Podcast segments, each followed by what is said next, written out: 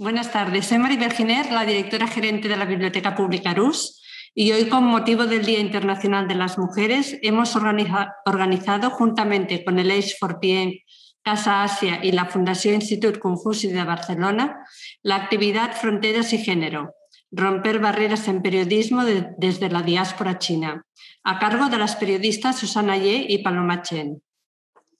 La crisis sanitaria que tenemos no nos permite realizarla como otros años de forma presencial, aquí en la biblioteca, y por esta razón hemos decidido hacerla de forma virtual.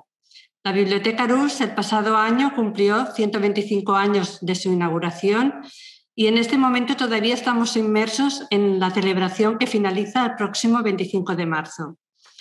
La RUS fue fundada con la intención que fuera la gran biblioteca pública de Barcelona para dar servicio a todas las personas, sin hacer ninguna distinción.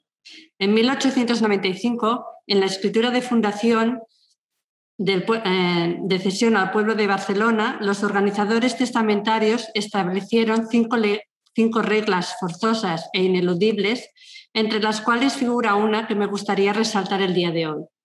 Es la cuarta y dice lo siguiente.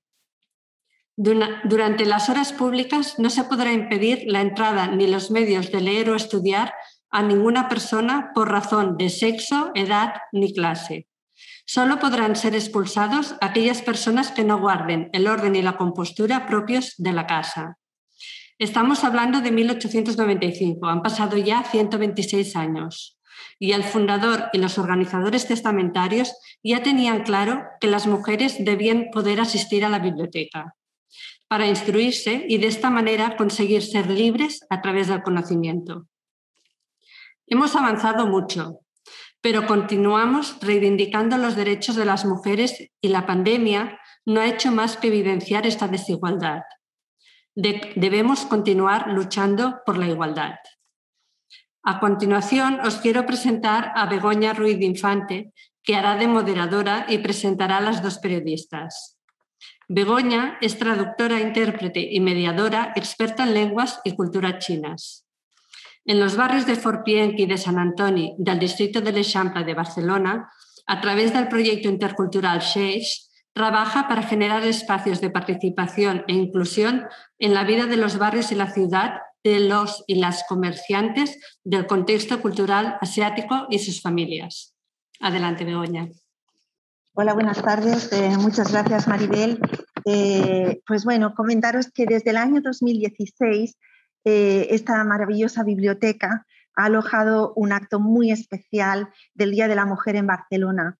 es un acto destinado a la, a la visibilización de las mujeres de contexto cultural chino, tan numerosas en este barrio donde estamos ahora mismo, y por otro lado tan poco conocidas. Eh, fue con la intención justamente de romper con esta tendencia homogeneizadora eh, de, que, muchas veces tenemos hacia las personas de, ciertos colectivos, y en este caso es del colectivo chino, eh, como correspondientes a un único perfil. personas que para mm, muchas, mucha gente, responden a pequeños emprendedores de bazares, de restaurantes, de fruterías, etc. Eh, en aquel año comenzamos una serie, esta serie de encuentros anuales y así en seis ediciones por aquí han pasado profesionales de la traducción y la interpretación, profesionales de la medicina y la salud, dibujantes y comiqueras, traductoras de literatura, lectoras de literatura eh, oriental, eh, tantos de contexto cultural chino como castellano parlantes o catalano parlantes. Y este año tenemos a dos periodistas que desde su experiencia nos iluminarán sobre el hecho de ser mujer eh, asiático descendientes, es decir, pertenecientes a, una minoría. Ellas son literalmente una muestra del futuro que ya es presente y que incluso eh, ha sido algo del pasado, pero para el que no teníamos eh, habilidades de, lectura. migración es movimiento, es cambio las personas se desplazan para mejorar sus vidas eh, y en consecuencia no para permanecer inamovibles. Eh, no son una foto fija. Eh, cada persona, por supuesto, es diferente. Y ahora quiero ceder la palabra a mis compañeras de Casa Asia y de la Fundación Instituto Confucio. Yo soy Gael de Casa Asia, también quería agradecer a mis compañeras, bueno, Maribel de la Biblioteca Arus, Lidia del Instituto, Fundación Instituto Confucio y Begoña de Leish for Pienk, y también a las dos ponentes, Susana Ye y Paloma Chen. Eh, yo solo quería eh, recordar, como ya Maribel y Begoña han hablado de nuestra larga trayectoria de colaboraciones con motivo del Día de la Mujer y demás temas, eh, en general en torno a, temas relacionados con, con, China, con Begoña y Maribel aquí. Entonces, quería solo recordar que tenemos en Casa Asia también otras actividades este mes. Eh, una proyección de una película australiana en el Cine Girona aquí en Barcelona, en Madrid ya ha pasado, y también lo podéis ver en la web eh, con el museo, bueno, estoy en el Museo Thyssen, en el Cine Girona en Barcelona, con el Museo de Antropología en uh, Madrid, pero todo se hace online. Y sobre todo el 25 de marzo tenemos a una experta del Centro de Estudios de Género de la Universidad de Hong Kong, Universidad China de Hong Kong, uh, que se llama Dai Haijing y hablará de la inigualdad de género en la China contemporánea urbanización, trabajo y familia. Entonces, aparte de esto, yo solo quiero escuchar a las dos eh, ponentes de hoy que hablarán de su trayectoria como periodista y también de varios temas que han escogido ellas.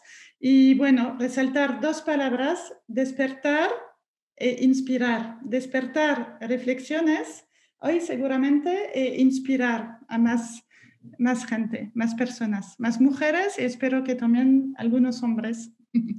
Gracias, Lidia, te dejo la palabra y después damos la palabra a Begoña que moderará el acto. Bueno, yo muy brevemente, para no alargar más los discursos, agradecer eh, una vez más, primero, a las dos ponentes de hoy.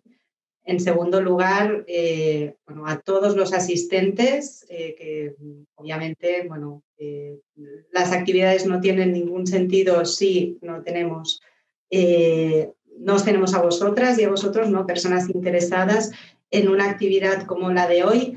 Yo siguiendo solamente un poquito el hilo que comentaba Begoña del Instituto Confucio, pues bueno, hemos estado presentes en, en esta iniciativa también desde el inicio, estos seis años en los que, como comentaba ya Begoña, bueno, se, ha dado voz a, mujeres que yo diría han destacado en, sus ámbitos profesionales, en sus respectivos campos profesionales. Eh, como ya ha comentado Begoña, hemos tenido pues, eh, eh, personas, mujeres de emprendedoras, traductoras, artistas del ámbito de la salud, etc. Yo creo que un poco em, la, característica también que ha tenido estas actividades y, que también apoyado por el marco de, la biblioteca Arus, eh, que es un marco muy especial, que, bueno, eh, por desgracia hoy no podemos estar ahí, es que yo creo que eh, nos han ofrecido una, una visión muy cercana, ¿no? un testimonio muy, muy cercano de sus vidas y una mirada muy fresca eh, desde eh, esta eh, visión profesional y también rompedora. Em, nada más, ya eso yo creo que también nos van a, inspirar mucho las dos ponentes de hoy, como comentaba Gael. Y, bueno, adelante y espero, espero que disfrutéis mucho el diálogo de hoy. Pues eh, creo que Paloma y Susana se van a presentar directamente, con lo cual adelante os cedemos la palabra todo, todo vuestro tiempo. Bueno, buenas tardes. Me he adelantado a Paloma, quizá. ¡Pum! Eh, buenas tardes a todos los asistentes. Es un honor estar aquí, es un honor que, podamos hablar por nosotras mismas, que podamos comunicarnos directamente ¿no? con, con, la gente que está interesada en esta clase de temas y creo que es muy importante, ¿no? Y, es un logro que empecemos eh, a tratar estos temas y empecemos a profundizar un poco más en ellos. Eh, aparte de eso, quiero presentar a, mi compañera Paloma Chen, que es eh, una persona muy especial, con una sensibilidad, con un modo de trabajar y un rigor a la hora de abordar el periodismo que me parece que hay que destacar porque eh, realmente Paloma, no lo digo por, por situarme por encima de ella como senior, pero Paloma es muy joven y está haciendo una labor tremenda que, me parece súper potente. ¿no?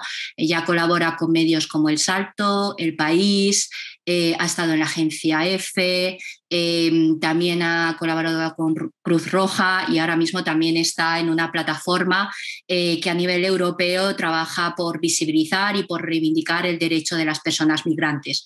Creo que ese conjunto de compromiso y de buen hacer en alguien tan joven, eh, con una madurez tan grande, es algo que, que, me parece admirable y que me parece que, se merece la atención que, va a tener hoy ¿no? y, que, y que nos va a aportar. Y bueno, cedo la palabra a Paloma.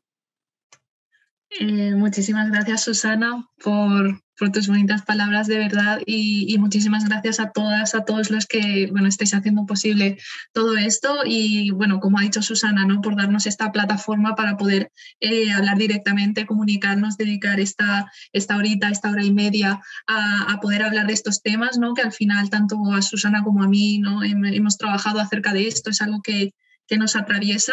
Y, bueno, yo lo, que puedo decir es que desde hace muchos años, desde que empecé a, querer ser periodista, pues yo admiraba la carrera de Susana Ye, ella lo sabe, fue una de las primeras personas a las que yo contacté cuando, trabajaba en el proyecto de, de Tusanaje em, y bueno, ella es una periodista todoterreno que tiene muchísima experiencia también eh, para, para, para, su edad porque ha colaborado con todos los medios que hay en España, básicamente. Ha sido la editora ¿no? de Update Samsung, eh, no sé, de todo el país, el mundo, todo lo que, lo que puede ser. Y, y además eh, me gusta muchísimo su trabajo porque habla mucho acerca también de la migración, de la identidad fluida, eh, sus reportajes en Cuarto Poder son, son absolutamente alucinantes. Y por supuesto yo la descubrí con su famosísimo documental de Chiñoles y Bananas, donde por primera vez yo, esa, esa paloma que estaba empezando en la universidad, se vio, se vio representada y dijo, ostras, por aquí, este es el periodismo que yo, que yo quiero hacer. Así que gracias, Susana, por ser eh, mi referente y el, de, y el de también de muchas otras, ¿eh? de muchas otras. Bueno, yo quiero aquí incidir que ser referente es como una palabra gigantesca que a mí me da mucho respeto y que, bueno, si, si, me lo dice alguien ajeno, pues no tengo otra cosa más que aceptarlo y agradecerlo, pero bueno, que referente, referente en mi casa. tampoco, tampoco yo me considero eh, nadie a la que, a la que no sé, eh, referente es como algo muy, muy grande, ¿no? Es una palabra muy potente y, es algo que, me da mucho respeto. Em, ha mencionado Paloma Tusanaje y también es verdad que se me ha pasado, ¿no? Porque Paloma tiene tantas vertientes que es un poco difícil también eh, en, digamos, en unos minutos eh, y os recomiendo por favor que sigáis su trabajo y que la sigáis por, redes y, que leáis lo que va escribiendo porque es, muy potente. Eh, el proyecto de Tusanaje es muy, es muy bonito también porque conecta con, con Latinoamérica, con asiáticos descendientes de Latinoamérica. Eh, y con esa conexión cultural que existe ¿no? de, con las personas hispanohablantes. Entonces, eh, está genial que Paloma lo haya rescatado porque creo que es una parte también muy importante para entender, eh, digamos, eh, lo que decía, esa sensibilidad que tiene Paloma ¿no? a la hora de, abordar temas. Em, luego queríamos tratar un poco ¿no?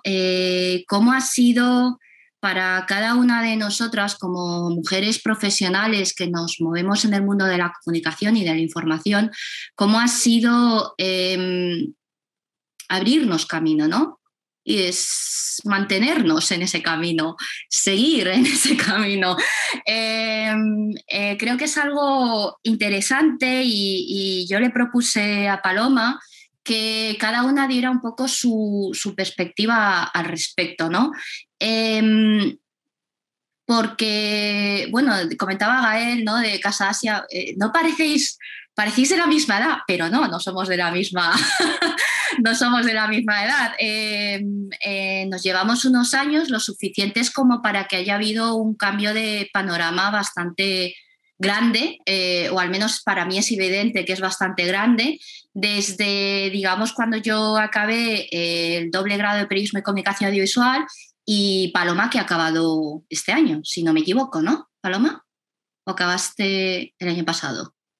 Acabé el año pasado, sí. El año pasado.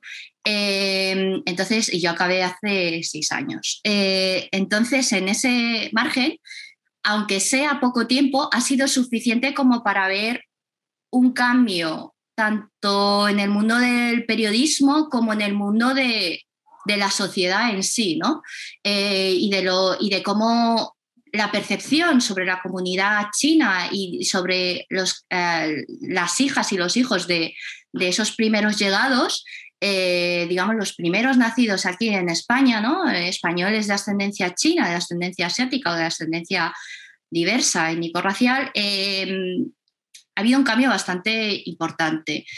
Entonces, eh, yo cuando empecé no se hablaba, no se comentaba para, nada este tipo de, temas, ¿no?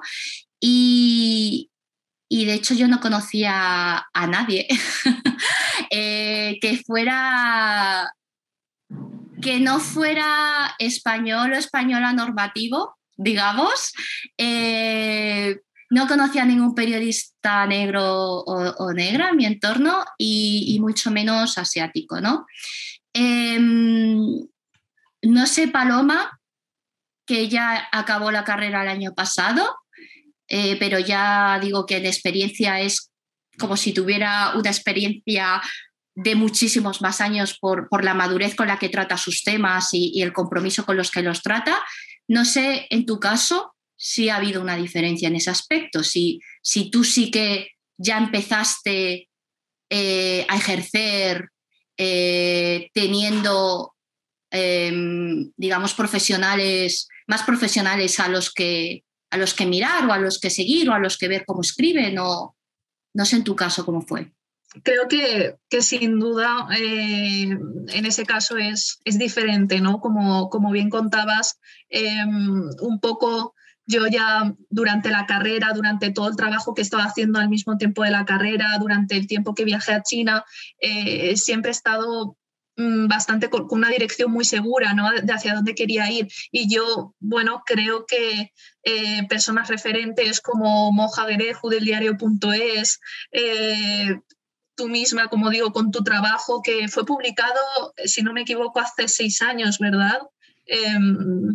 Fue, em, eh, lo acabé en 2015 eh, y lo compartí en abierto en, a inicios de 2016, tardé un poquito en compartirlo en abierto porque yo tenía sensación de que era un tema menor eh, y era un tema que yo no veía en mi entorno que hubiera ningún tipo de interés en especial eh, por como que era algo que sentía que era muy casi anecdótico, diría. Sentía que era casi anecdótico y, tardé un poco en, compartirlo. Entonces, eh, sí, en 2015 fue cuando, cuando lo acabé y demás, y en 2016 fue cuando dije, lo voy a poner en YouTube, lo voy a poner en abierto, porque eh, siempre la idea ha sido, mi espíritu siempre es que sea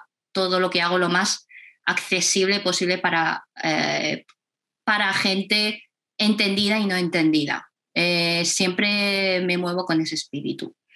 Pues lo que, lo que tú pensabas, ¿no? que era una cosa muy anecdótica, pues a mí al final un poco definió ¿no? lo que yo quería hacer y los posteriores trabajos que yo, que yo he hecho. Y evidentemente tú, en esa situación, cuando hiciste chiñoles y bananas, es que no había absolutamente nada, ¿no? O sea, no había absolutamente nada, pero yo con el trabajo que, hice después, un poco y que yo creo que hereda el espíritu de chiñoles y bananas, es crecer en un chino. Pero es que yo cuando lo estaba haciendo, crecer en un chino, yo pensaba, es que eh, mientras sea la mitad de bueno que chiñoles y bananas, mientras sea eh, un documental que, que apele a la gente, que, que las personas se vean representadas, no, pues a mí ya me basta.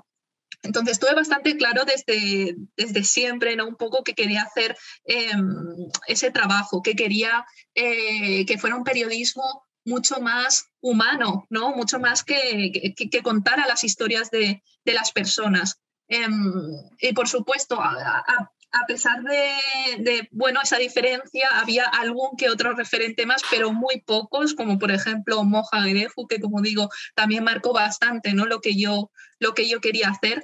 Em, pues por supuesto queda, queda muchísimo, muchísimo por hacer, ¿no? porque en la facultad no se habla en ningún momento acerca de, acerca de diversidad. También yo era la única persona eh, racializada de mi, de mi promoción, de mi clase, ya, ya no la única persona asiática, ¿no? sino la única persona racializada un poco.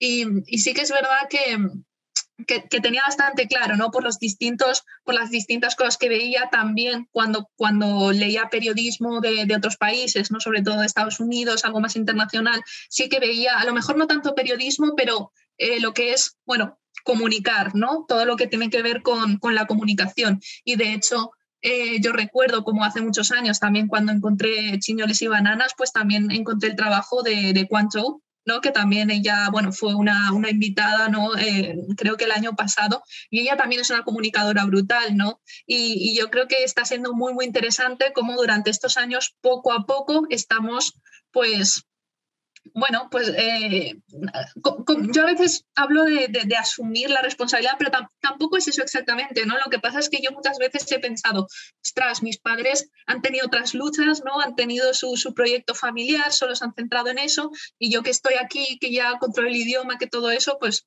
pues bueno, un poco mi, mi obsesión siempre ha sido, tanto con el periodismo como con otras cosas, comunicar, tender puentes y para eso, bueno, también me ayudó mucho eh, eh, estar en China, porque la verdad es que antes de, de, estar en China yo tampoco conocía, como digo, tenía algún referente, pero tampoco conocía más personas asiáticas que hicieran que hicieran periodismo o que escribieran o que entonces para mí fue muy importante no ir a China porque en China encontré gente de todo el mundo, eh, similar como por ejemplo Rodrigo, el fundador de Tusanaje. Y entonces con él fue un poco, ¿no? Cómo empezó todo el tema acerca de comunicar desde la diáspora y, y, y para la diáspora, ¿no? Un poco. Eh, entonces, mm, no sé, ¿cómo valoras tú el, toda esta evolución ¿no? que, que, ha habido, cómo ha sido un poco tu, tu viaje personal, ¿no? De ver de cómo había tan poco y ahora que cada vez hay más. Pues ha sido ambivalente, diría, la sensación. Eh, por un lado, eh, da como mucha alegría y me siento menos sola y más arropada porque de repente cobran sentido muchas cosas. Muchas cosas que para mí eran estresantes, confusas, eh, em, ese sentimiento de, de, no acabar de, encajar, ¿no? O de o de, o de que te incomodan cosas en tu lugar de trabajo y no sabes muy bien por qué. Y, y claro, no tienes a, a, nadie más a quien recurrir porque para el resto de gente, por ejemplo, el tema del humor, yo antes era de las de, no, no, no, no, el humor es el humor y eso no se puede cuestionar y, y es un comentario inocente y ya está. Y, pero siempre me incomodaba, siempre que hacían un comentario, siempre que, siempre me incomodaba, pero era la única que me sentía incómoda, yo miraba a mi alrededor, nadie más se sentía incómodo o incómoda, entonces yo decía, seré yo, soy yo que tengo la piel fina, soy yo que soy sensible, soy yo que quizá no tengo sentido del humor, y lo que me he dado cuenta es que por supuesto que me molestaba. y, yo me callaba porque yo siempre soy como muy prudente y muy diplomática. Y además estamos hablando de tu ambiente de trabajo. Hay una dependencia económica. Es decir, yo no puedo de repente ser la más guay, ser la más rebelde cuando pagar las facturas depende de ello y nadie en mi entorno parece que tenga un problema con ello, ¿no? Eh, entonces, eh, por un lado, da mucha alegría porque y empieza, empieza a cobrar sentido muchas cosas, ¿no? Que antes, eh, digamos que era, digamos que durante muchos años he sido como una olla a presión, que todo me lo guardaba para mí y todo me lo callaba y todo lo aguantaba. Y yo me sentía algo incómoda, algo inestable y no sabía muy bien por qué. No, no sabía y siempre lo achacaba a otras cosas. Será que he tenido una semana dura, será que estoy en una mala etapa, será que, que no he estado haciendo una escucha activa y empática lo suficientemente profunda. Siempre eran otras cosas, ¿no?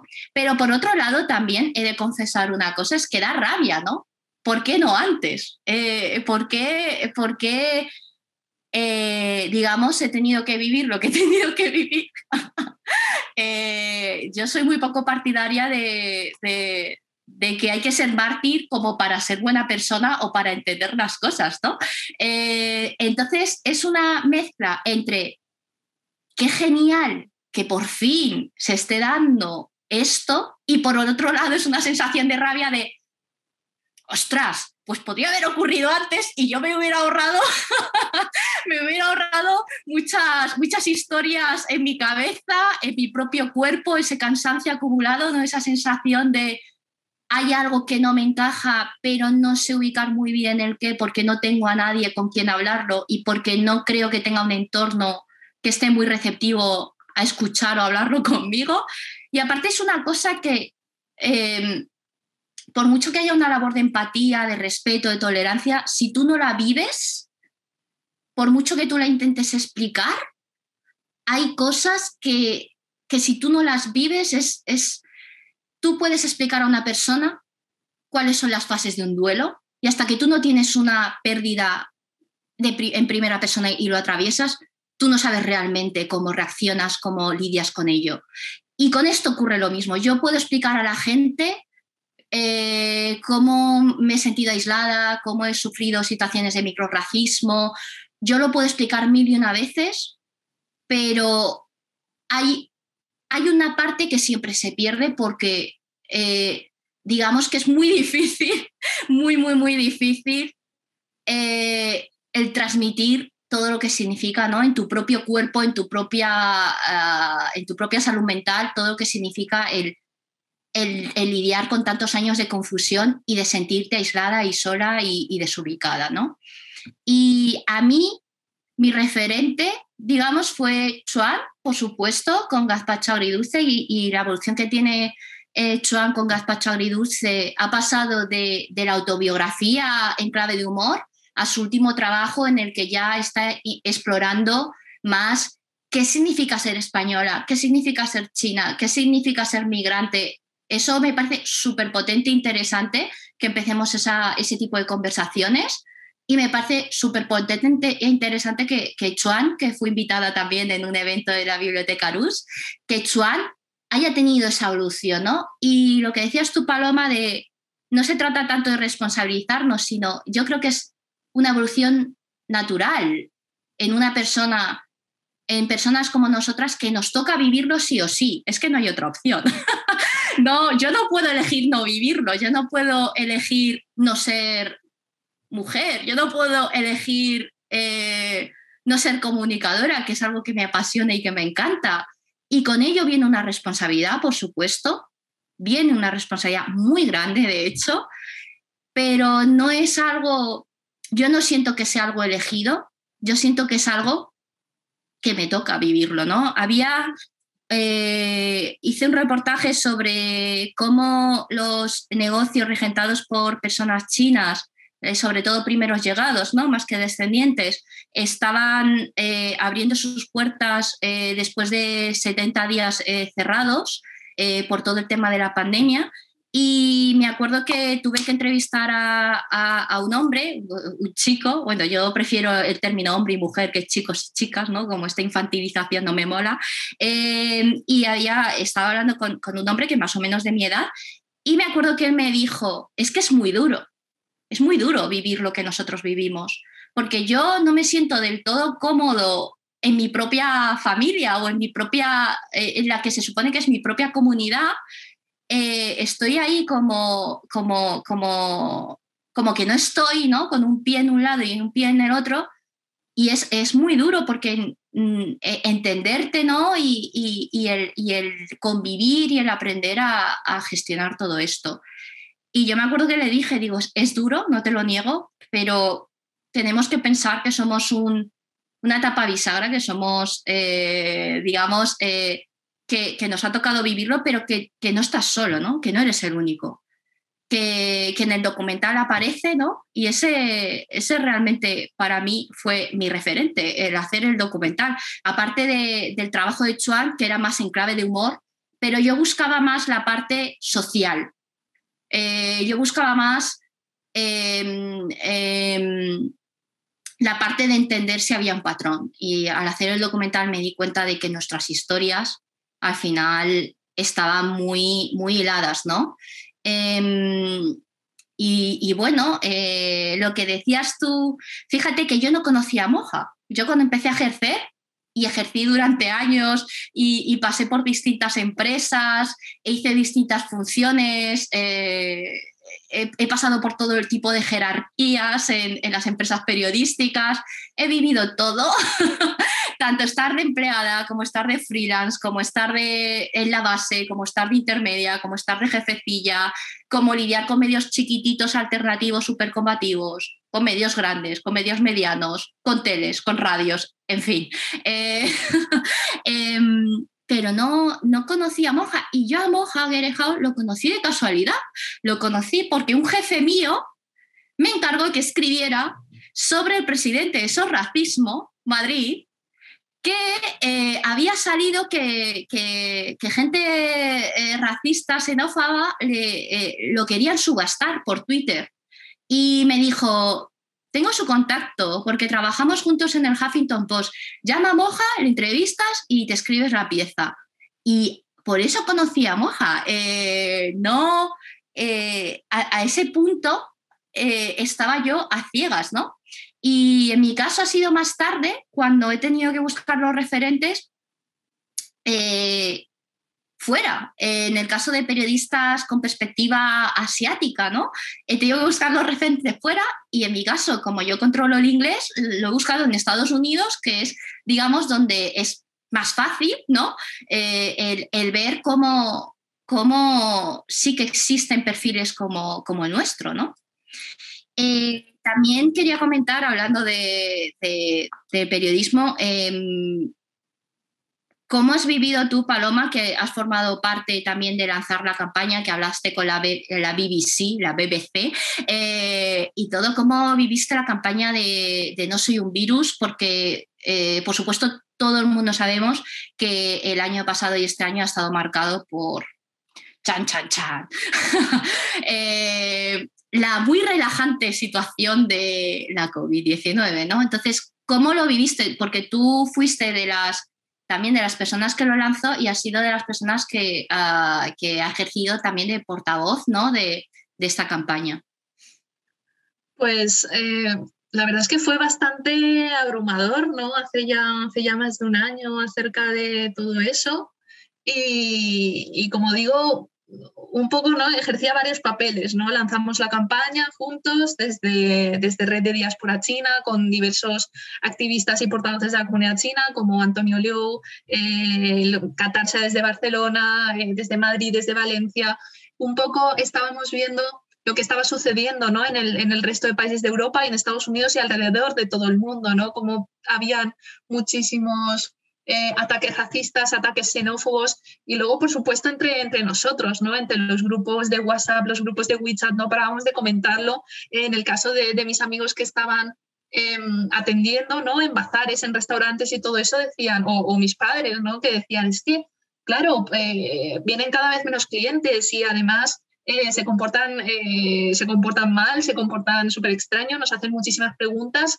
Em, fue un momento informativo muy, muy tenso, ¿no? Y además yo, yo recuerdo que entre, toda esa, entre todo ese lío, ¿no? De muchísimos eh, rumores, muchísimos bulos, eh, bueno, pues, pues tú fuiste una de las personas que más, más atención, ¿no? Puso un poco cuando todo empezó el tema del coronavirus en, en China. Recuerdo tus reportajes en, en, Cuarto Poder, que era un poco lo único esclarecedor, ¿no? Entre, entre todo este, este cúmulo de cosas.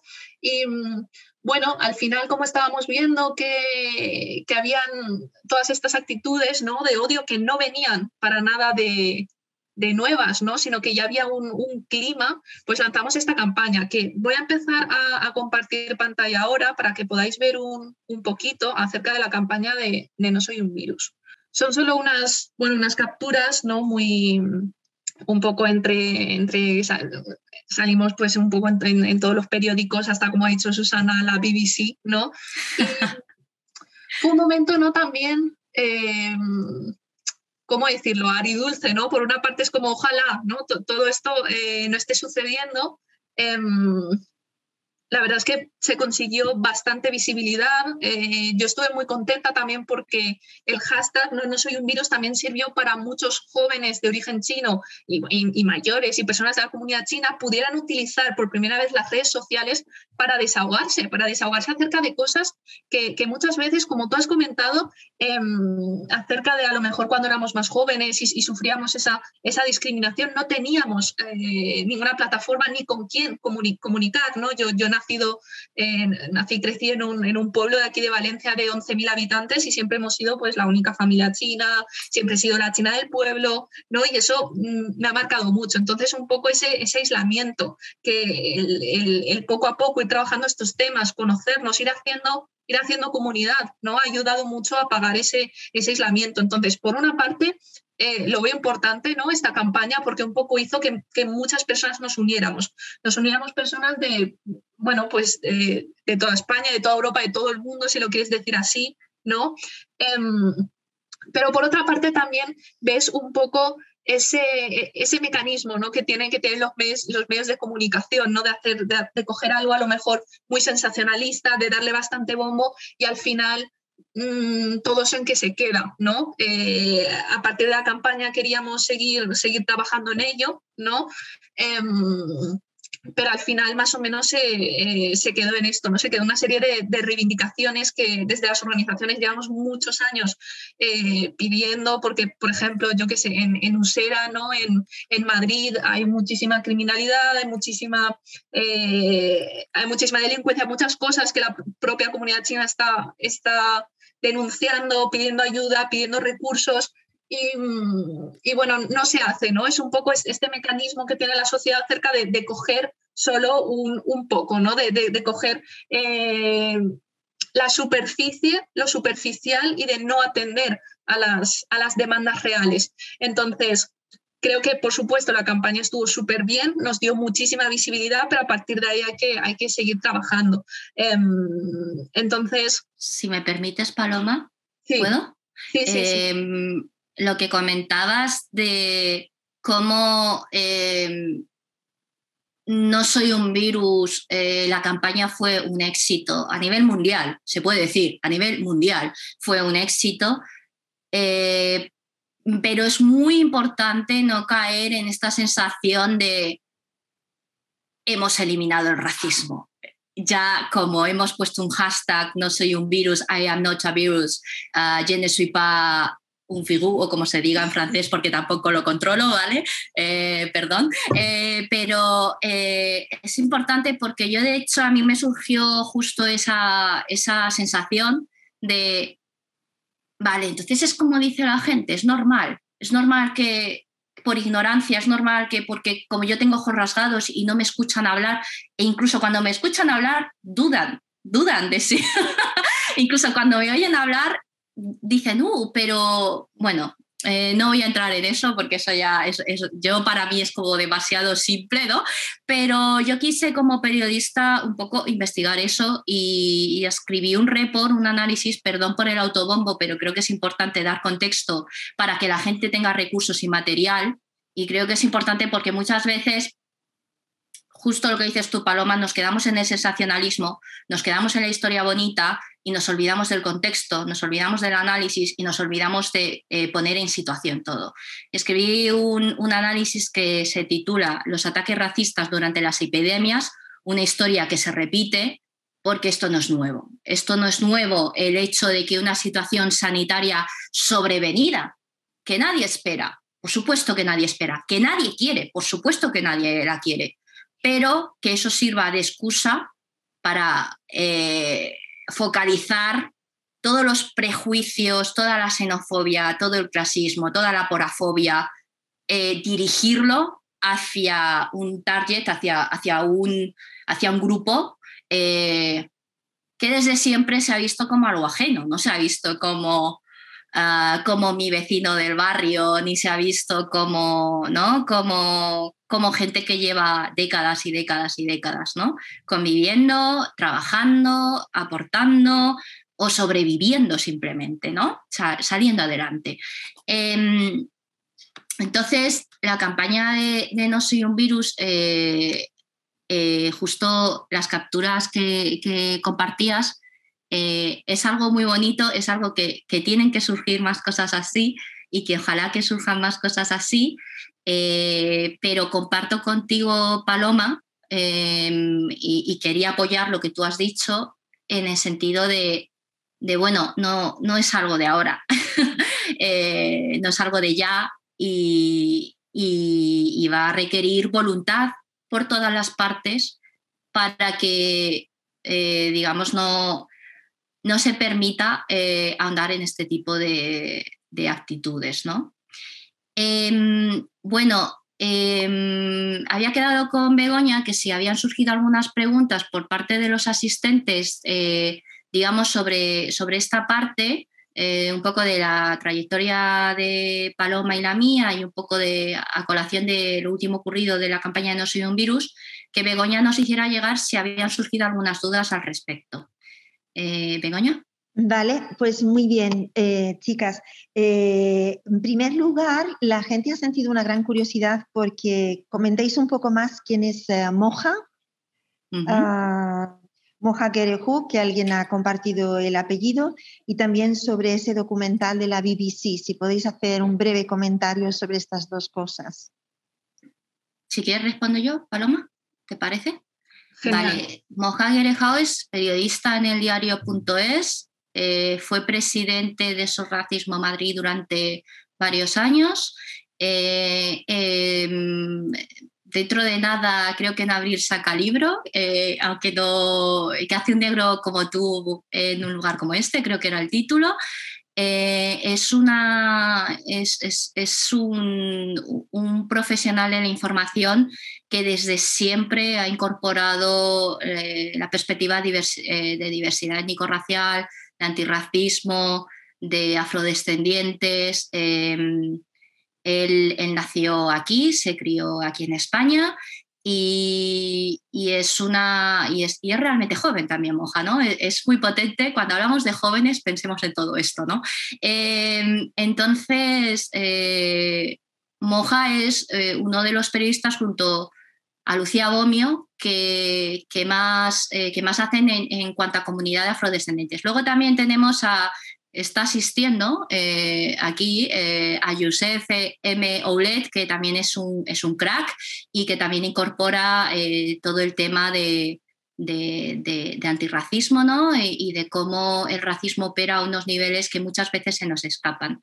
creo que he respondido la pregunta sobre el documental de la BBC. Perdona, es que suena así como muy flipada, pero no, la BBC, la BBC. No, no nos eh, no hagamos anglicismos y cosas así. Em, sobre el documental de la BBC, no, no es un documental, es que Paloma. Em, habló con la BBC eh, a colación de la campaña de No soy un virus en España em, y explicó un poco pues lo mismo que ha, comentado hoy ante vosotros y vosotras, pues lo mismo, pero, pero en inglés para, para el público british, ¿no? Eh, entonces, no, documental de la BBC que yo sepa, no, no hay, no hay de momento. Oye, que ojalá, ¿eh? que lo hagan. A mí me parece genial que, haya cuantas más voces, cuantos más idiomas y demás, eh, genial.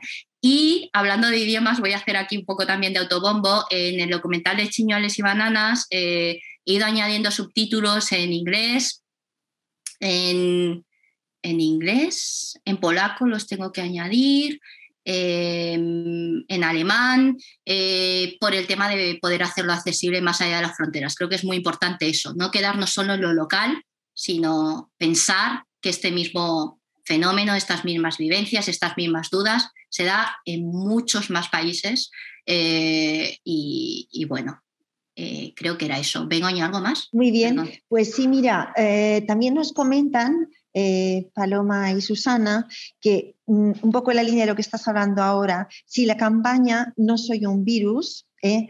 Ah, se puede decir que fue un éxito en el poder de movilización y de unión. ¿Qué opináis al respecto? Paloma, para ti. Sí, un poco, un poco lo, que, lo que he comentado, ¿no? El, hecho de que fue una, para mí fue, bueno, un, granito, ¿no? De la, de la comunidad china en, en España, creo, poder, poder coordinarnos a, a esos niveles y utilizar las redes sociales un poco para expresar ¿no? todos esos sentimientos que, teníamos que y denunciar un poco todas esas agresiones, visibilizar esas situaciones que, a día de hoy sigue, sigue ocurriendo, que a día de hoy y que, y que bueno, como, como bien ha, recalcado Susana, eso es muy importante, ¿no? que el coronavirus no ha inventado nada nuevo, ¿no? que el racismo es, desde siempre y que esto se, ha repetido ¿no? en, todas, en todas las pandemias, la, la enfermedad ¿no? siempre ha sido una de las razones por las que marginar a los colectivos eh, más vulnerables, más eh, minoritarios ¿no? de la sociedad.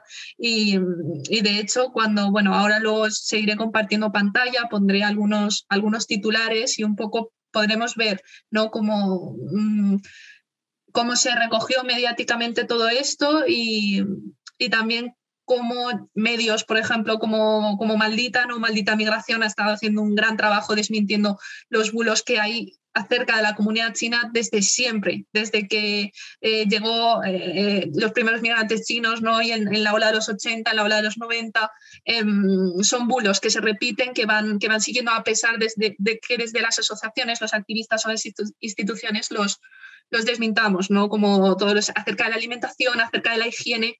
Entonces, bueno, yo, sobre todo lo que veía durante esa época era la, grandísima culpabilización ¿no? que había hacia las personas chinas. Era como, eh, son las culpables, ¿no? Son, las culpables. Se han contagiado por sus, por sus estándares, ¿no? digamos, de higiene o de, em, un poco porque hay hay un estándar, ¿no? Un poco de civilización blanca al que el resto de los países se tienen, se tienen un poco que, adaptar, ¿no? Entonces, todo ese discurso de, culpabilización hacia la población, que por supuesto se mezcla con, la crítica política, ¿no? Con, con, es que es un gobierno autoritario y, toda esa mezcla, ¿no? Entonces, bueno, para mí eso es muy, muy importante recalcarlo y también eh, cómo se liga todo esto a los, a, los crímenes de odio, a las, a las palizas que hubieron a, personas chinas, al, al chico eh, estadounidense de origen, de origen chino que un, grupo de neonazis le, le, pegó una paliza y le dejó en el hospital.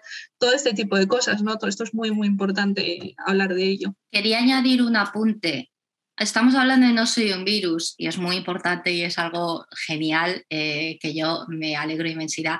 Pero también quería decir que muchas veces eh, creemos que las cosas solo surgen ahora y que son completamente nuevas y no, porque por ejemplo antes de No soy un virus ya hubo una campaña de unidad, ya hubo una campaña de, crear comunidad que fue eh, las manifestaciones contra el BBVA por el cierre eh, masivo, no justificado de personas con nombre chino, que ni siquiera es que tuvieran que tener nacionalidad china, sino que con, que pues, tuvieran un apellido raro, uy, uy, esto es sospechoso. E incluso antes de eso, incluso antes de la, del BBVA, también hubo manifestaciones en su día en Cobo Calleja, en Fuenlabrada, eh, por toda eh, la campaña de, odio y de criminalización y de racismo, eh, por todo lo de la Operación Emperador y toda esta asociación de ciudadanos con rostro chino, nombre chino o apariencia asiática. ya todos son mafiosos, ya todos son evasores, ya todos son...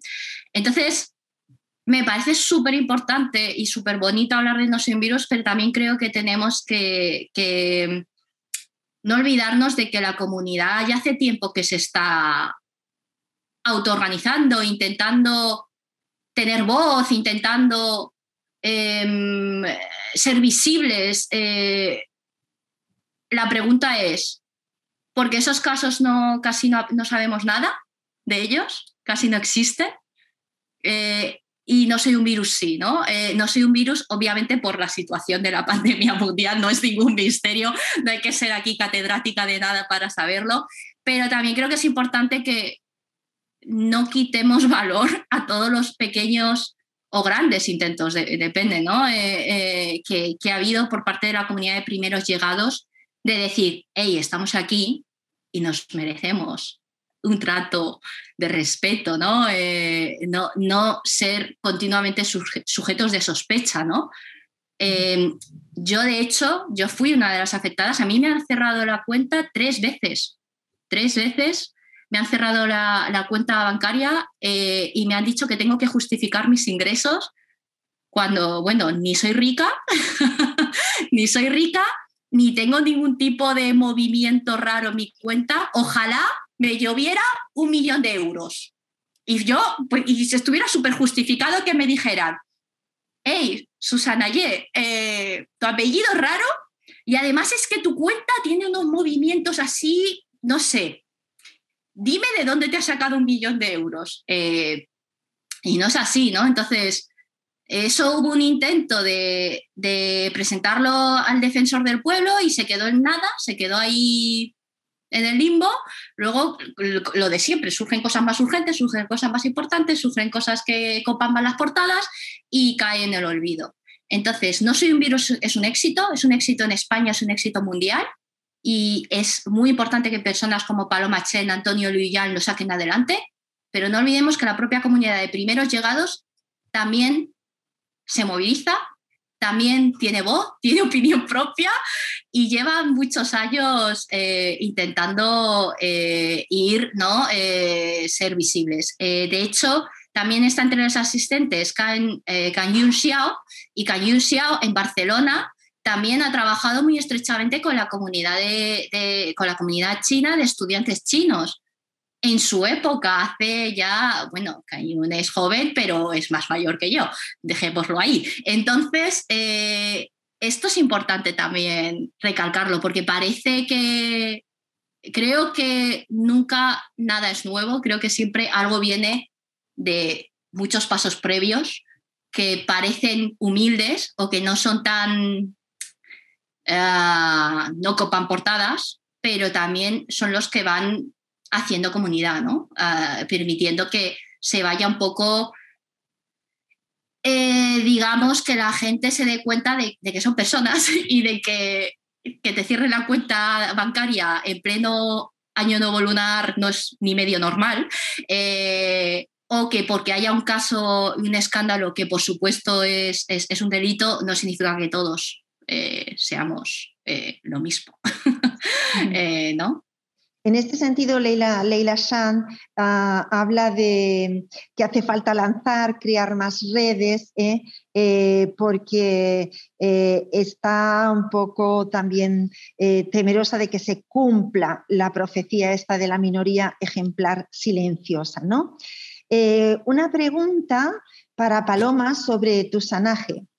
¿Qué diferencias se pueden apreciar en la diáspora en otros países comparados con España? Es decir, ¿cómo estamos en referencia con Latinoamérica, por ejemplo?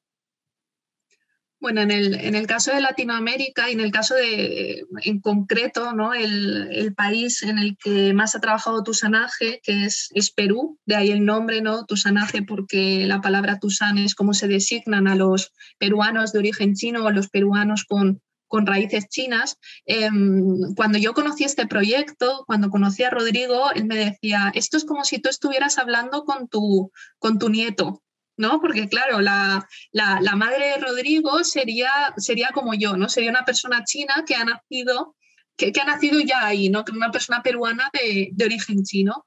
Em, es muy interesante, ¿no? Hay, hay, hay, muchísimo, hay muchísimo mestizaje, hay personas hay muchísima mezcla, entonces hay personas que, mm, eh, por ejemplo, en el caso de Rodrigo, que a lo mejor tú no podrías em, pensar solo por su aspecto que él tiene eh, origen chino, pero claro, él ha mantenido muchísimas costumbres. Eh, en Perú, muchísima de la, de la comida que hay es comida eh, con mucha, mucha influencia de la, de la tradición china, ¿no? Como el, el, famoso chifa, ¿no? Por ejemplo, el famoso, los restaurantes chifa, em, todo eso. Entonces, él me contaba, claro, yo, yo le contaba un poco, ¿no? La situación en España acerca de que las migraciones en comparación al Perú no es relativamente reciente, ¿no? Porque al, Perú sobre todo llegaron los, los culíes, todo lo que es la mano semiesclava, eh, sobre todo hombres que llegaron a, las, enormes plantaciones, muchos de ellos luego se casaron con, con mujeres peruanas y, muchos de ellos por las leyes de la época y por todas las, dinámicas racistas de la época perdieron los apellidos, tenían que hacerse documentación falsa. Por ejemplo, Rodrigo ¿no? No, no conserva ningún, ningún apellido chino o, hay muchos apellidos cambiados. ¿no? El resultado es que eh, una cosa muy divertida, ¿no? por ejemplo, él también me decía, es que claro, tú si quieres eh, saber cosas de tu familia o quieres ver a tu abuelo, pues coges un avión y te vas a China y ya está. Pero muchos tusanes no saben nada acerca de, su historia familiar, acerca de sus orígenes. Em, y, bueno, yo le contaba acerca de, que aquí aún, aún somos, somos poquitos, ¿no? Digamos, que, que, no somos tantos, eh, que nuestra, ¿cómo decirlo? Que nuestra cultura no, no, no, no, es, tan, no es tan respetada ni, ni, tan conocida, porque eso es diferente, ¿no? En Perú eh, los barrios chinos son muy respetados, las personas chinas se les reconoce que tienen eh, una cultura muy respetada, ¿no? Que, y todo eso. Ahora bien, ¿dónde entra, dónde entra tu sanaje? ¿Cuál es la necesidad de tu sanaje al final? Era un poco visibilizar la, la, la cultura, visibilizar la identidad, que es que daba la sensación ¿no? de que entre todo este mestizaje está un poco el discurso de de, bueno, pues aquí todos somos mezclados, ¿no? Aquí todos tenemos los mismos privilegios o los mismos, em, o, sufrimos las mismas opresiones, y no es así. Entonces, la identidad Tusan está muy, muy invisibilizada. Por ejemplo, hace muchos años hubo un censo donde ni la identidad Tusan ni la, ni la identidad Nikkei, que es la de peruano de origen japonés, estaban reconocidos. Entonces, Tusanaje busca un poco eh, luchar por eso, luchar por esa, por esa visibilidad, visibilidad de identidad, eh, visibilidad cultural y sobre todo que no está, no está, no está todo por hacer, ¿no? Eso, eso lo veo muy interesante porque yo veo que en muchos otros países a lo mejor podemos tender hacia eso, pero no debemos nunca de, quitar el foco de que, de que siguen habiendo muchos problemas, siguen habiendo muchas dinámicas racistas y es muy peligroso que se disfrace todo bajo el, bajo el lema de es que aquí todos somos mestizos y todos estamos, pues todos somos iguales, ¿no? Un poco y, no termina de ser así. Vale, pues eh, aquí la gente sigue felicitándoos por la exposición y creo que podemos pasar a la segunda parte, si os parece bien. Vale, pues em, que la segunda parte queríamos iniciarla eh, haciendo inversión de roles, ¿no? Eh, vosotras y vosotros nos habéis lanzado preguntas, pues ahora vamos a darle una vuelta, ¿no? Somos nosotras las que os lanzamos una pregunta. Eh, podéis responder en el chat por escrito, porque como somos bastantes, nos hubiera gustado que pudierais poner vuestro vídeo y demás para que fuera un poquito más cálido y un poquito más imitando el encuentro físico, pero como somos bastantes es, difícil, ¿no? Entonces, eh, sentiros libres de escribir, así si estáis en pijama, si estáis, no pasa nada, no nos vemos, nadie, nadie os va a decir nada. Y, la, la, pregunta es, ¿cuántas periodistas mujeres podéis nombrar en España, ¿no? ¿Cuántas periodistas mujeres os vienen ya, sin pensar? Em, no sé si voy a dar tiempo. Vamos a dar un poco de tiempo. Vale. Mm, de momento hay una persona que dice a ti, Susana. Ah, bueno, eh, ¿lo lees tú misma? sí, lo veo, lo veo. Susana Griso, Paloma Gómez Borrego. Periodistas mujeres en España. Periodistas mujeres en España. Las primeras que os vengan a la mente.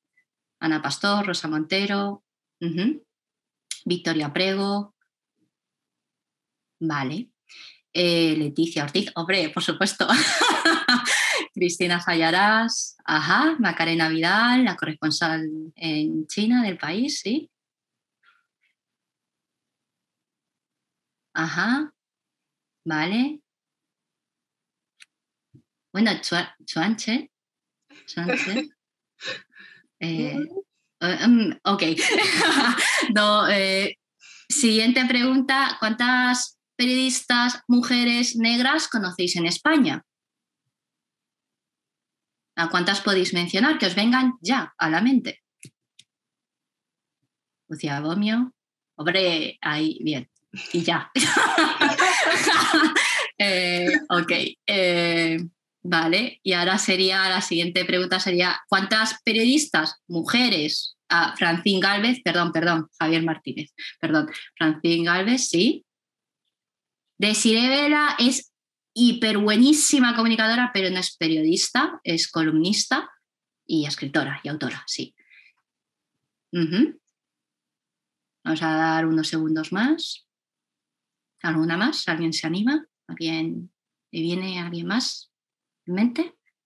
Vale. ¿Y cuántas periodistas, mujeres asiáticas, de ascendencia asiática o asiáticas, eh, conocéis? Sun Yun. Sun Yun no es, no es periodista.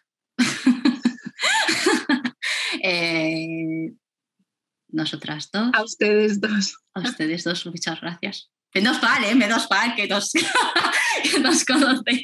Eh, sí, sí. Vale.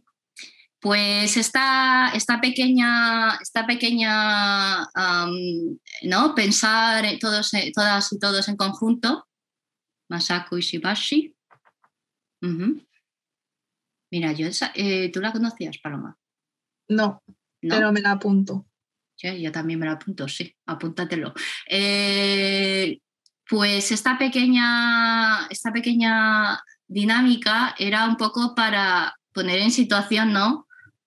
La, falta de, proporción, eh, la falta de, diversidad de, voces en, un espacio tan importante como son los medios de comunicación, como son eh, los espacios en los que se supone que generan debate, que generan conversación, que generan diálogo social, que hacen que, nos tengamos que, que, entremos en contacto con, cómo opera nuestro mundo, eh, con, cómo operan las relaciones de poder en nuestro entorno y que eso afecta a todo, a nuestro bolsillo, a la hora de formar familia, a la hora de encontrar trabajo, eh, a la hora de educarnos, a la hora incluso de intimar con alguien. Eh, los medios de comunicación tienen un enorme poder y creo que no hace falta que os expliquemos por qué, porque sois personas todas inteligentísimas y majísimas. Entonces, em, yo no sé, eh, por parte de Paloma, voy a primero exponer un poco mi sensación y luego se, le doy la palabra a Paloma. Eh, hasta hace poco, la voz de la mujer no estaba para nada representada ni tenida en cuenta en cómo se informaba y sobre qué temas se informaban y sobre qué temas se consideraban que eran merecedores de, un reportaje pausado o de un análisis pausado o de una entrevista eh, mm, con, profundidad, con calma, con serenidad, ¿no? Em, que provoque lugares de encuentro entre nosotras. Eh, y si encima hablamos de mujeres de color, es aún más eh, alarmante la falta de, representación, la falta de incorporar esa perspectiva, ¿no? Si además hablamos de mujeres de color racializadas, cuando entendemos racializadas como conscientes de su condición, eh, de que son leídas como personas extranjeras, aunque no lo sean, aunque no lo seamos, y me incluyo a mí, eh, ya es, es, tremendo, ¿no? Em, esto es algo muy grave. Esto es algo muy grave para nosotros como, como sociedad, porque al final, para muchísima gente de a pie de calle, los medios son su ventana a entender lo que está ocurriendo, a entender por qué está ocurriendo lo que está ocurriendo. Y si eh, y si apenas podemos mencionar periodistas mujeres negras, si apenas podemos mencionar periodistas mujeres asiáticas, eh, periodistas mujeres latinas hay quizá más, ¿no? Porque hay más relación y hay más convenios y, hay más eh, em, y hay más lazo y herencia cultural de la época colonialista, pero ahí está. pero digamos que las mujeres peristas de ascendencia asiática em, falta, falta mucho por hacer. Esta es mi sensación y ahora Paloma os dirá un poco la suya. Va bastante en, esa línea, ¿no? Eh, y bueno, aprovecho para compartir pantalla de, de nuevo eh, y voy a poner a nuestra queridísima Lucía un poco por, por, el tema que estamos hablando, ¿no? De que bueno, no es que me parezca necesaria la diversidad racial en los medios, es que es lo justo y lo que se ajustaría a la realidad. España no es blanca únicamente. Esto es muy importante, ¿no? Eh, que básicamente, bueno, pues cuando salimos a la calle, los, metros, los comercios, las calles eh, son diversas, son diversas racialmente.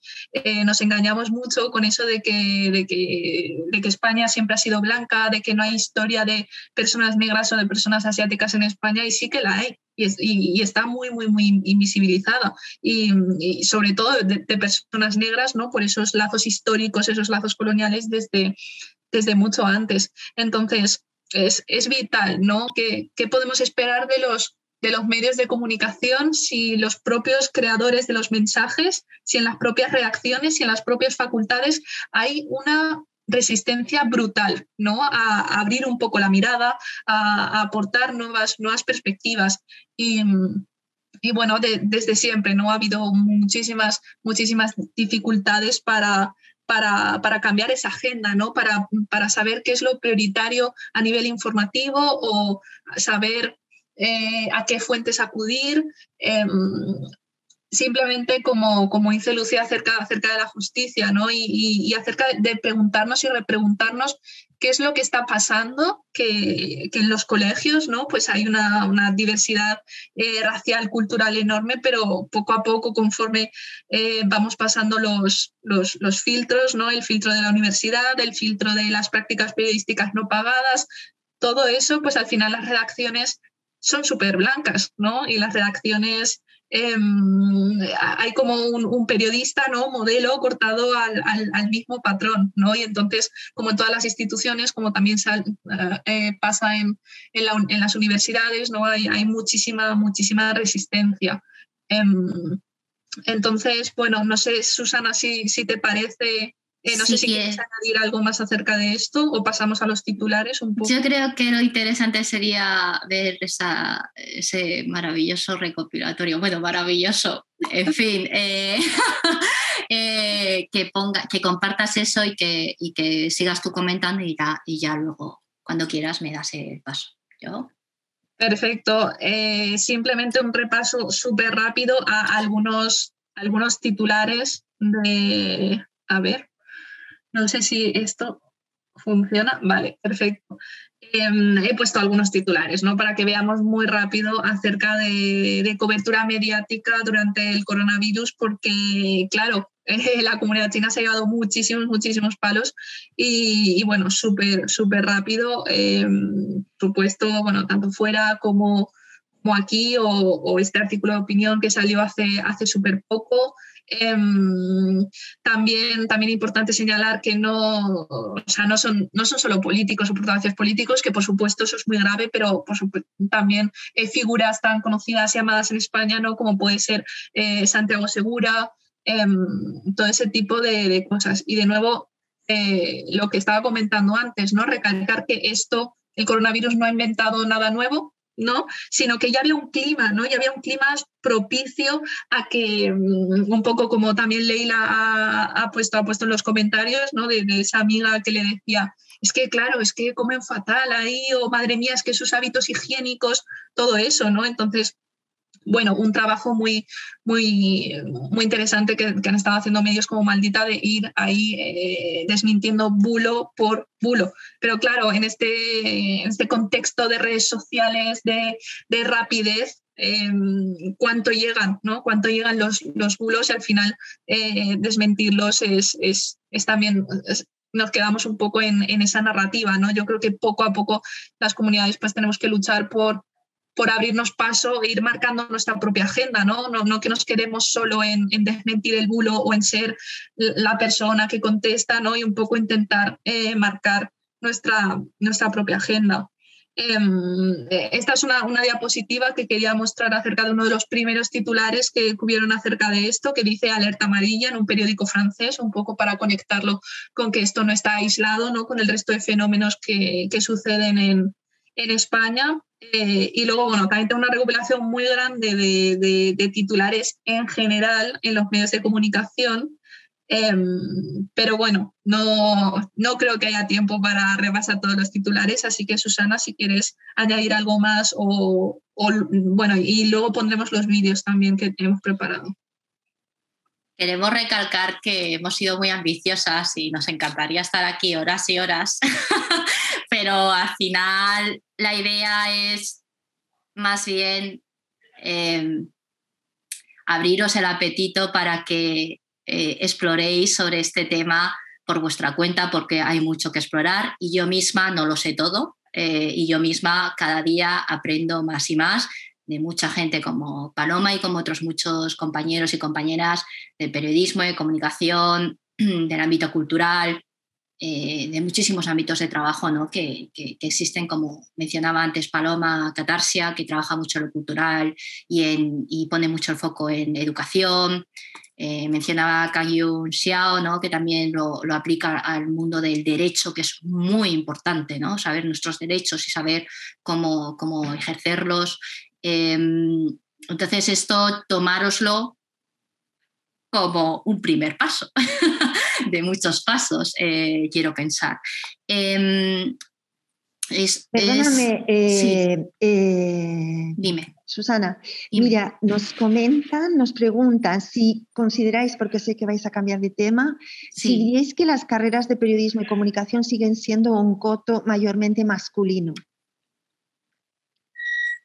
Yo diría que más que masculino es un coto que le falta muchísima diversidad. Eh, pero sí, por supuesto, es un coto muy masculino, ¿no? Eh, eh, a pesar de que son carreras mayoritariamente de mujeres, en redacción no vemos que haya mayoritariamente mujeres.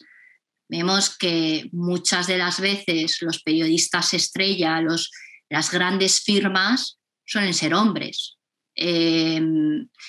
Y, en cuanto a diversidad, yo no veo tanto cambio en estos últimos seis años. De cuando yo estudiaba a ahora, hace poco justo comentaba que, que a mí me hubiera gustado saber que, había gente con ascendencia diversa como yo en mi carrera o en mi campus y eh, prácticamente pues no, o sea, no la había. Paloma ha comentado también lo mismo, entonces ahí, hay un, un, desierto, ¿no? que es lo que señalaba Paloma de cómo cómo poco a poco, a medida que, digamos, eh, hablamos de profesiones liberales, profesiones con mejor consideración social y tal, como ahí vamos desapareciendo las personas de color, ¿no? Entonces, eh, sí, periodismo en sí tiene mucho que hacer en cuanto a feminismo, en cuanto a igualdad y en cuanto a incorporar de verdad una perspectiva antirracista en sus redacciones y una perspectiva de, no inclusión, porque no me gusta el término de inclusión, ¿no? simplemente tenernos en cuenta, simplemente tener en cuenta que podemos aportar muchísimo y que podemos aportar con una seriedad, con una sensibilidad y, con un modo de trabajo profesional tanto más que nuestros compañeros, que no se trata simplemente de cuotas ni, ni de nada de eso, sino simplemente de tenernos en cuenta, eh, porque estamos en los barrios, estamos en las ciudades, estamos en los pueblos y estamos aquí. Em, entonces, eh, habrá que ver, ¿no? Habrá que ver, Begoña y querida, si, si pasamos de, la palabra a las acciones también, ¿no? Claro, y también em, eh, desde el mundo educativo, ¿no? no deja de seguir habiendo una preocupación por eh, que un mayor número de estudiantes en la obligatoria pase a la postobligatoria, ¿no? Yo creo que también es un, es un tema de tiempo, ¿no? Eh, que seguramente dentro, bueno, has hablado que en seis años no has visto tantos cambios. Eh, Paloma era el tiempo que ella estaba en la universidad, ¿no? Pero bueno, veamos si de aquí a seis o ocho años más eh, podemos experimentar un cambio, ¿no? que en más facultades, en una mayor diversidad de áreas de conocimiento, hay una mayor presencia de personas racializadas. ¿no? Sí, por eso también me parece súper interesante y súper importante la labor de Catarsia, porque Catarsia se enfoca mucho a eso, a trabajar desde, desde digamos, desde la base, ¿no? desde, desde los niños, desde los adolescentes, porque muchas de las veces las, las, las personas piensan que no tienen otra opción, o las personas, eh, eh, en el caso de, la, de, los, de los asiáticos descendientes, de los chinos, hablo de China en concreto porque al final es lo que yo puedo hablar, ¿no? desde donde yo puedo hablar. Muchas veces eh, se sigue con el negocio familiar porque digamos que es lo más sencillo y digamos que, que, que sí, que hace falta eh, decirle a todos esos jóvenes, decirle a todos esos niños que no son los únicos que si se sienten raros, entre comillas, no pasa nada porque yo he sido ellos, todos hemos sido ellos y ellas, que se sale adelante y que requiere un sobreesfuerzo, eso sí, eso sí, vamos a dejarlo claro, requiere un sobreesfuerzo, pero, pero es posible y, y se puede lograr, ¿no? Y yo creo que todos y todas nosotras estamos muy orgullosas de, los bazares, de los restaurantes de nuestros padres, pero tenemos un potencial y tenemos unas habilidades y tenemos cabeza y tenemos cuerpo para muchas más cosas también, ¿no? Em, y creo que, que, por eso Catarsia para mí se merece mucho respeto porque porque ellas se dirigen a, esos niños y a esos adolescentes de hoy, que el día de mañana pues, eh, serán personas eh, súper potentes e interesantes en nuestro entorno. ¿no? Muchas gracias. ¿Hay alguna pregunta más entonces, Begoña? Por el momento hay comentarios sobre la importancia de poder incidir en las AMPAs, en las AFAS de las escuelas, como madres racializadas. Eh, también hablan de una red antirracismo asiático. También he estado haciendo algunos apuntes sobre el ámbito educativo que me han parecido interesantes.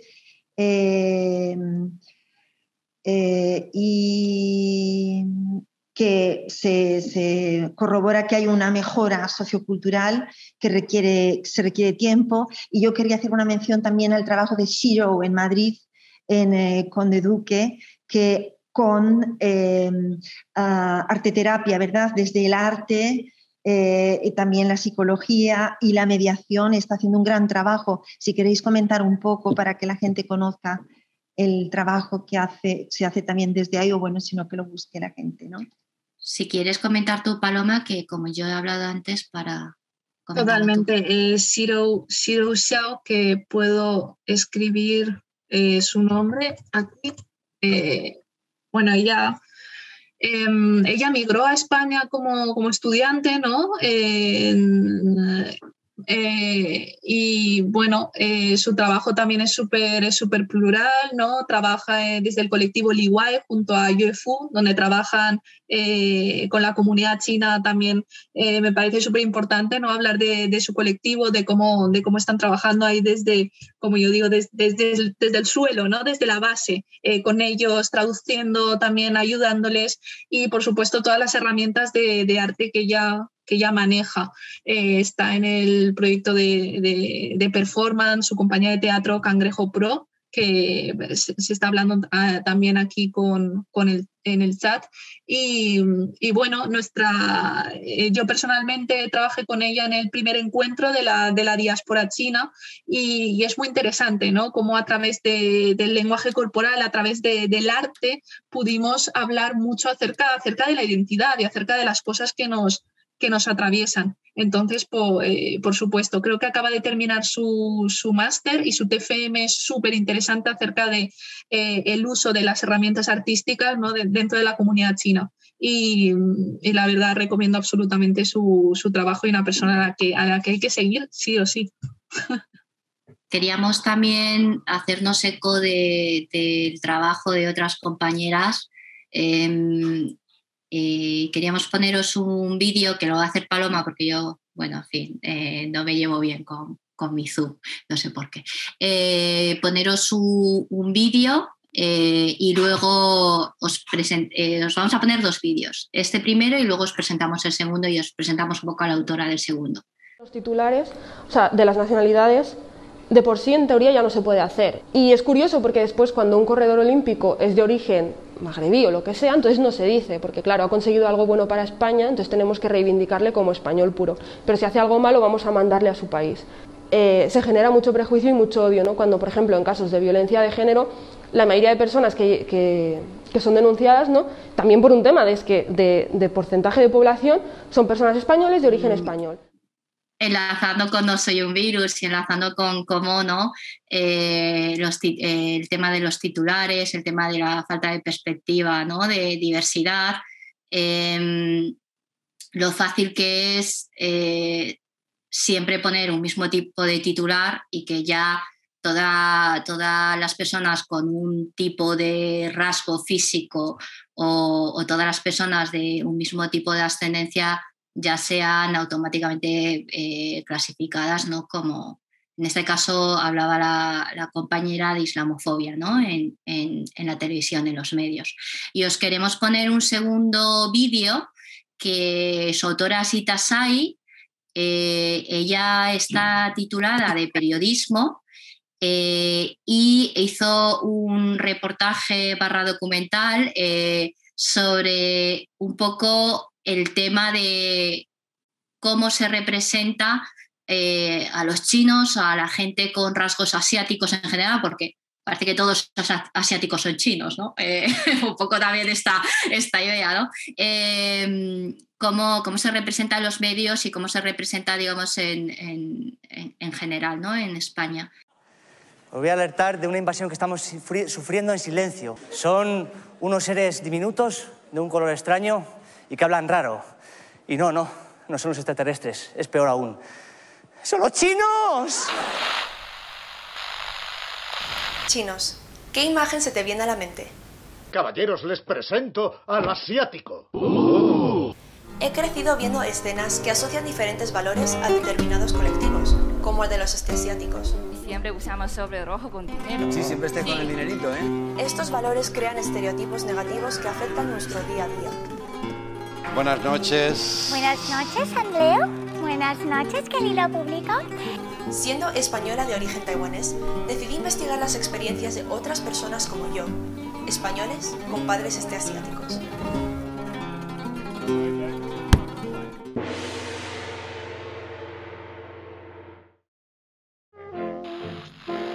Durante la época del cine mudo en Hollywood, una estrella japonesa dominaba la gran pantalla, Sessue Hayakawa, fue un actor con una popularidad que rivalizaba con la de estrellas norteamericanas. Sus interpretaciones en películas románticas le convirtieron en el primer sex symbol de Hollywood. Pero con la creciente tensión política tras la Primera Guerra Mundial, el sentimiento antiasiático, llamado el peligro amarillo, se hizo tan fuerte que estos roles fueron reemplazados por caricaturas racistas. Esta tendencia se ha mantenido hasta nuestros días, roles que estaban pensados para asiáticos están siendo reemplazados por actores blancos. Esto les invisibiliza en el ámbito del entretenimiento y hace que los estereotipos se acepten fácilmente como una realidad generalizada. Pero, ¿cuál ha sido el efecto en las personas españolas de ascendencia este asiática? De pequeño, que me acordaba mucho, que era el de cuando salió el anuncio de Boyicao Tokyo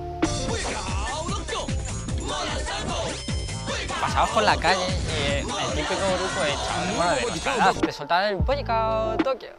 Sí, no, fuera de Madrid o algo así, yo qué sé, y, luego empezó a decir pues, los típicos insultos de, de, los que ya sabes perfectamente que no eres de aquí, aunque lleves toda tu vida aquí, ¿sabes? Que si comemos perro, que si comemos mm, bichos, eh, y yo, soy española, ¿qué quieres que te diga? El hecho de que pase por la calle y me digan Nijao, pero no lo digan de forma de saludar, no, lo estáis haciendo para imponer vuestro poder sobre las personas racializadas. No es agradable que te hagan como sentir como si tú no fueras de aquí. Pues lo típico de ir por la calle que te digan hija o mira la china o la chinita. También lo típico de hay que bien hablar español. Esas cosas ya te crean como complejos hacia ti mismo. Durante los últimos 10 años han nacido más de 32.000 españoles con al menos un progenitor de nacionalidad china. Pero a pesar de ser españoles, muchos se enfrentan a problemas de discriminación y racismo, y eso les supone un conflicto con sus propias raíces. Yo estuve hasta los 11 años con una familia española y a partir de los 11 años yo volví eh, con mi familia China porque ya tenía una situación completamente estable. Entonces, claro, yo como me crié con una familia española, obviamente yo me veía literal y figuradamente como española. Vale, he salido yo también, eh, creo que esa parte no, pero bueno, eh, he salido yo también porque Itasai me contactó eh, porque ella sacó este, este reportaje documental el año pasado. Entonces, ella vio el, trabajo que hice yo, ¿no? Chiñoles y Bananas de 2015 y, me contactó para que mm, eh, hablara un poco de, mi caso. Bueno, como os pongo ahí, mi caso es un poco eh, distinto porque como muchos niños y niñas de padres chinos, eh, muchas de las veces eh, los primeros llegados se asentaban, se asentaban en sitios donde no había eh, negocios regentados por, por China, por chinos. Entonces, em, el tema que abordó Paloma en su, en su documental Creciendo en un chino, que no lo han mencionado, por, por cierto, creciendo en un chino. Em, hace, yo tengo 29 años, pues hace 29 años eh, no había red de comunidad china donde mis padres tenían el negocio, entonces eh, se apoyaron en, una familia española para, poder, eh, digamos, compatibilizar, llevar un negocio con formar familia. Y es un poco lo, que salía en, el documental de Chino Capuchino. Os ponemos estos dos vídeos para dejar un poco claro que no es eh, que hay muchas eh, más personas aparte de, Paloma y yo que están, eh, digamos, intentando explicar cómo importan los medios de comunicación a la hora de hablar sobre una España diversa, que es la España en la que vivimos, una España diversa. Y no sé si os han surgido algunas preguntas más, Begoña, eh, y con eso cerraríamos el encuentro, ¿no? Con si os han surgido sobre el tema de titulares, sobre el tema de, los últimos dos vídeos que os hemos puesto, eh, sería la parte final. Pues eh, más que todo han salido comentarios en los que, por ejemplo, referente a la consecución de estudios postobligatorios, por un lado se habla de la, pues, posible desconocimiento por parte de las eh, familias de, comunidad china de lo que son los itinerarios de los diferentes sistemas educativos en, en el Estado español. Eh, entonces, en esta, en esta parte se pone un poco más el foco en la responsabilidad de las familias y también en la responsabilidad de los sistemas de dar a conocer su funcionamiento. Y por otro también eh, se habla de que puede haber un conflicto personal identitario que tienen estos jóvenes que se perpetúa en la sociedad y en las escuelas y que de la cual también tienen responsabilidad la sociedad y las escuelas. O sea que se comparten, ¿no? son responsabilidades que de alguna manera aparecen eh, eh, compartidas.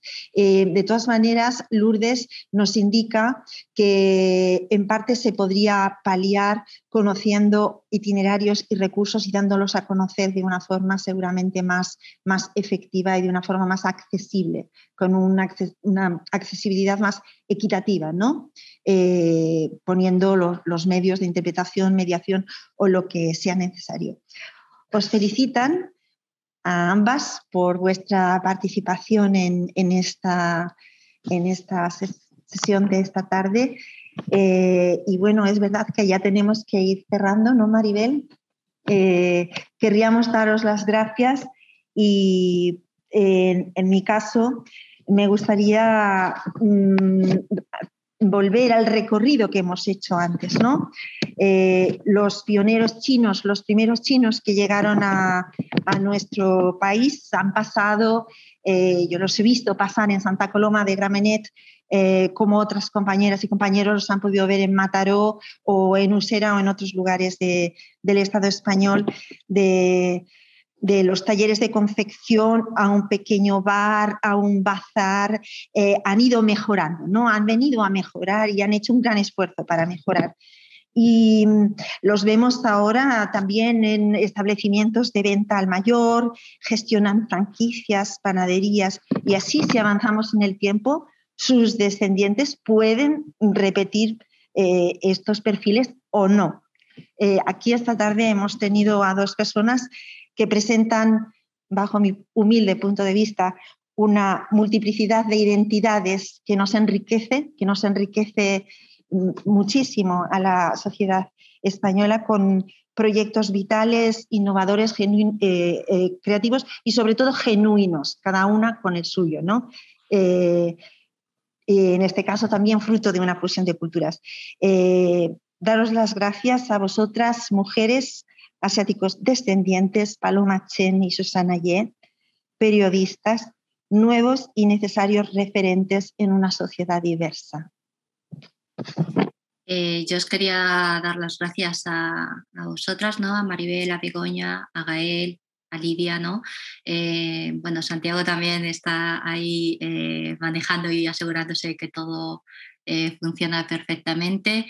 ha, sido, ha sido un placer poder conversar y recalco, esto es un primer paso, quedan muchísimas conversaciones pendientes, quedan muchísimas voces más de compañeras que están haciendo labor a nivel comunidad, a nivel pie de calle y es importante em, escucharnos, es importante comprendernos, es importante respetarnos y, no olvidar que esto es un trabajo continuo, que esto es un trabajo de largo recorrido eh, y que ojalá eh, no todo se quede solo en, una campaña de no soy un virus, sino que ojalá este espíritu crítico, este espíritu de, abrazar la diversidad en España, continúe ¿no? Eh, más allá de, un momento puntual. Ese sería un poco el espíritu que me gustaría que, permaneciera. ¿no? Yo también os quería dar las gracias a todas y, por supuesto un placer siempre eh, charlar con, contigo Susana y por supuesto pues muchas gracias eh, Begoña, Maribel Lidia, Santiago, todas las personas que, que estéis haciendo esto, esto posible. Ojalá la próxima vez podamos estar en la biblioteca, en esa maravillosa biblioteca que, me muero de ganas de, visitar y por supuesto a todas y, nos quedamos con el mensaje de, Susana, ¿no? de, que, de que esto es un primer paso y de que todo continúa, de que las compañeras siguen ahí, en, ya sea en medios de comunicación, ya sea en colegios, ya sea en bibliotecas, ya sea, ya sea en la calle. Así que reconocer su trabajo y muchas gracias.